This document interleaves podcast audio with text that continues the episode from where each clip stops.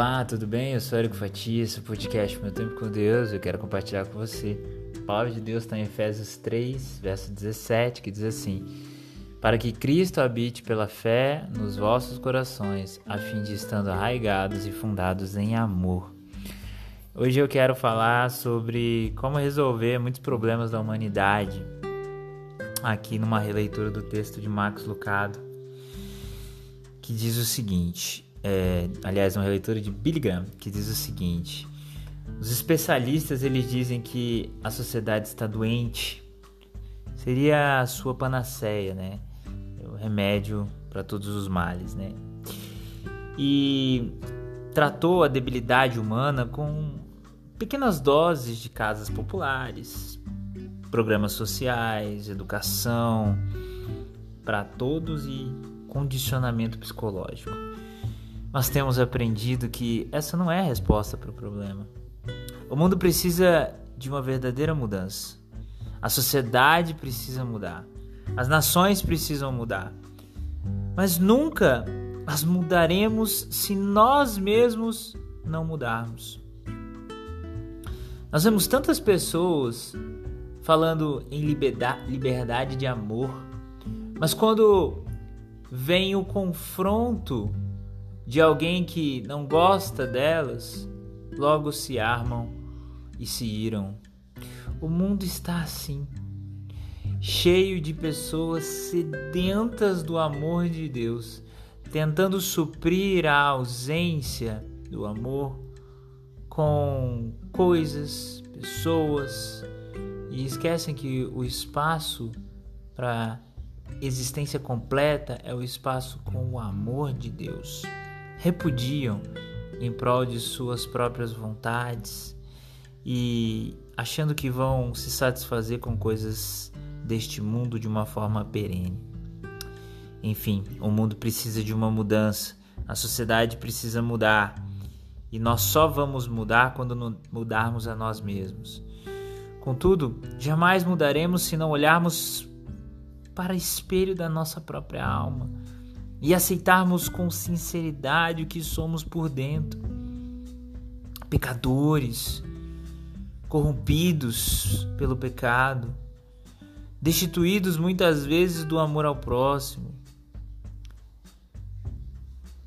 Então, livremente, nós reconheceremos que há um defeito na natureza humana, uma desobediência inata que vem da rebelião natural do homem contra Deus rejeitando o amor de Deus, apontando o dedo para Deus, colocando a culpa em Deus, quando na verdade nós estamos rejeitando o amor de Deus. E com o amor de Deus também vem o cuidado, o zelo, a orientação e repudiamos muitas vezes. E aqui, como nas próprias palavras de Billy Graham, ele não está nos dando um sermão, mas apenas tentando fazer nos entender o que provoca a nossa reação mas também é um desejo mostrar que só é possível encontrar respostas no relacionamento pessoal com Deus. Sabe, é, a Bíblia é o manual para a vida, é a bússola para o céu. A Bíblia é a nossa esperança e palavra de salvação. Mas a Bíblia também é o ensinamento de mudança de vida, de amor puro e verdadeiro um amor que os livros não contam, um amor que um filme não pode retratar, um amor que, independente do sexo, ninguém vai encontrar em outra pessoa. O amor de Deus é o que nos liberta, é o que nos liberta das amarras deste mundo. O amor de Deus é o que nos liberta do ódio, da cólera, o amor de Deus é o que nos ensina que nós precisamos amar o próximo como a nós mesmos. É isso que o mundo precisa mais. É do amor de Cristo. Mas a pessoa intolerante, como eu vou amá-la? Pronto, eu já me coloquei no lugar dela e agora eu também passo a ser intolerante. Passo a não amar mais ninguém em prol de uma meta, de uma bandeira e lá atrás é porque eu queria amar. Onde está o amor se não em Cristo? Muitas vezes nós fazemos tantas coisas por uma opinião, fazemos tantas coisas por um pensamento. Políticos fazem isso e jogam populares de um lado para outro, muitas vezes se degladiando entre próprios familiares, presenteando o povo com casas populares, com programas sociais.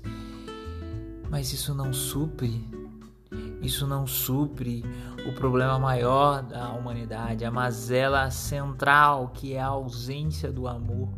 Porque o povo clama e só será saciado quando desfrutar do livre acesso do amor de Deus, do amor de Deus. O acesso a ele é livre. Agora nós teremos que buscar este amor. É um amor que não nos pede voto em troca. É um amor que não nos pede é, sacrifício. É um amor que nos pede que nos submetamos à vontade dele, que não é ruim, pelo contrário, é boa, é perfeita e agradável. É o amor.